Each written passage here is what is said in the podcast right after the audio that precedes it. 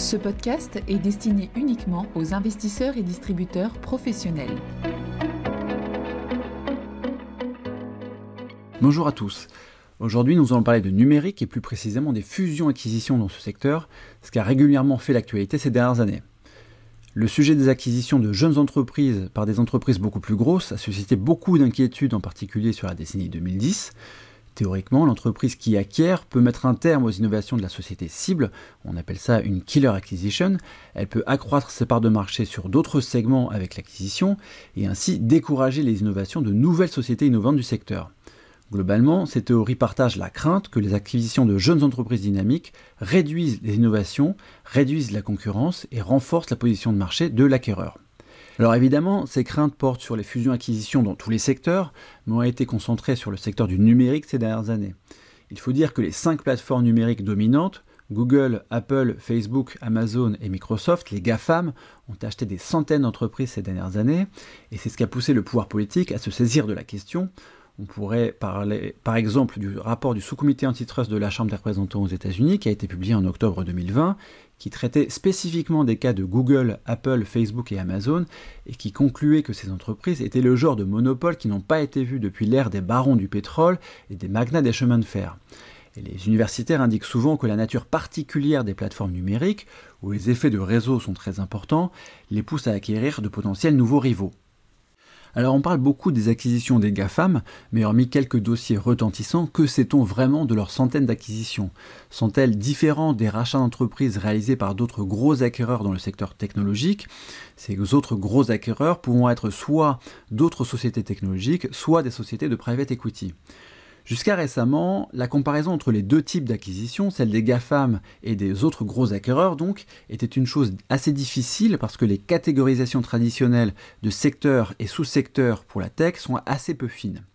On ne savait donc pas si les acquisitions des GAFAM portaient davantage que les autres sur des entreprises d'activité très proches ou au contraire qui n'avaient rien à voir.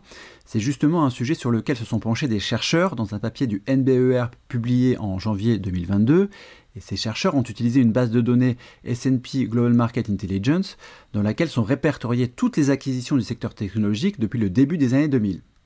Les auteurs de cette étude sont parvenus à cinq grandes conclusions. D'abord, sur la période 2010-2020, les GAFAM ont réalisé en moyenne davantage d'acquisitions dans le secteur technologique que les autres gros acquéreurs, et ils ont absorbé des entreprises en moyenne plus jeunes et beaucoup plus souvent de type B2C. Deuxième conclusion, depuis 2018, le nombre d'acquisitions par firme dans le secteur technologique a été en moyenne plus élevé pour les 25 plus grandes firmes de private equity que pour les GAFAM.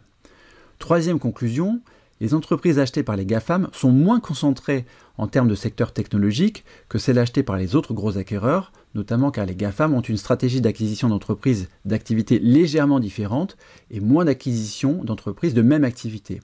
C'est ce qu'on appelle une stratégie de type Acquire Adjacent and Then Expand. Quatrième conclusion, au fil du temps, les GAFAM et les autres gros acquéreurs achètent de plus en plus souvent des entreprises des mêmes sous-catégories.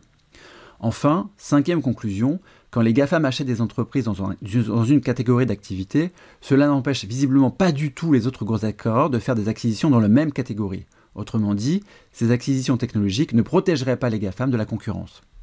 Au final, les auteurs indiquent que les législateurs doivent donc, dans leurs éventuels projets de réforme antitrust dans le secteur technologique, se pencher sur les GAFAM, mais aussi sur les autres gros acquéreurs, tels que les autres sociétés technologiques ou les sociétés de private equity.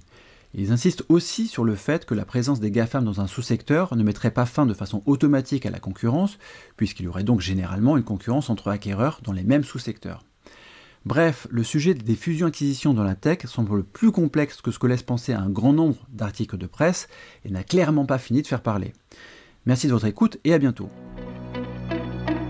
Communication promotionnelle non contractuelle. Les commentaires et analyses reflètent l'opinion de CPRAM sur les marchés et leur évolution en fonction des informations connues à ce jour. Du fait de leur simplification, les informations données dans ce podcast sont inévitablement partielles ou incomplètes.